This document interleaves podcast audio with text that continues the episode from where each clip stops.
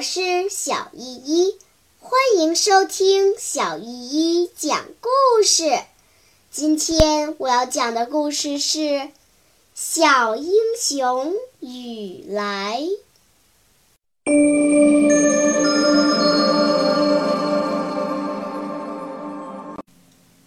第七章。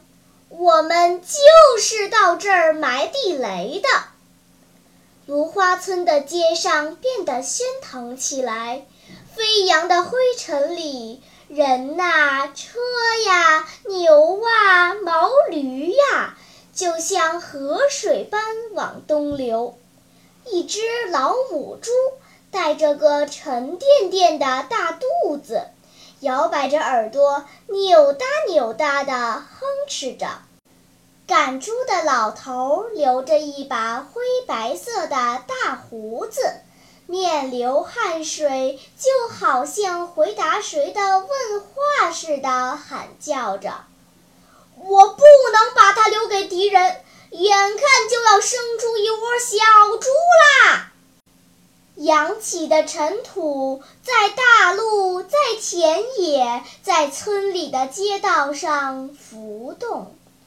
长着连鬓胡子的武装班长申俊福过来了，他敞着怀，高卷着裤腿，光着两只大脚，肩上扛着个大地雷，汗珠顺着他胡子拉碴的脸往下滚，顺着他袒露的胸膛往下流。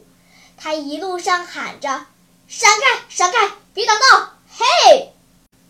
后面跟着十五六个大汉，有扛着地雷的，有用柳条筐背着地雷的，有用篮子挎着地雷的，四五把铁锹，七八支步枪，有村里的民兵，也有区里的爆炸小组。雨来、铁头、三钻儿他们跟在后头。连颠儿带跑的喊叫说：“我们也去埋地雷！”民兵和爆炸组员连看也不看他们一眼，嘴里喊着：“别别捣乱，一边去！”雨来脸上带着兴奋的神色，颠跑着，拉扯着申俊福的褂子后襟儿，说：“大叔，大叔，我们会挖坑。”申俊福连呼哧带喘的叫道：“嘿嘿，别拉我呀，还给我添分量吗？”村东大路上开始挖坑埋地雷的时候，一个民兵发现雨来他们还是跟来了，吃惊的叫道：“我的小爷爷们啊，你们来凑这热闹干什么？”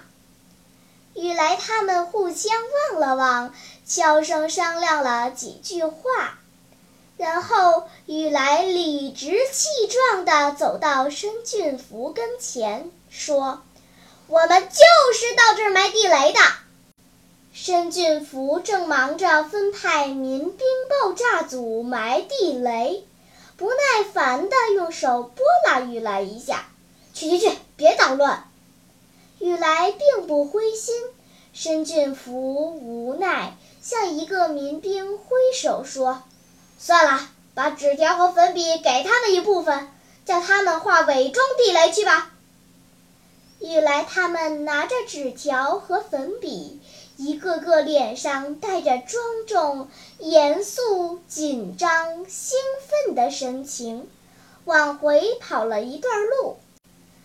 从村东头路口开始，在各处用土块压下红绿纸条，用粉笔在每个纸条周围画个圆圈儿。纸条上有的写着“喂，小心地雷”，有的写着“请日本皇军吃点心”。二黑用手提了提滑下去的裤子。两眼瞧着大陆一处坚硬平坦的土地，皱着眉头说：“应该在这儿写几个大字。”大伙儿翻动着眼皮想词句。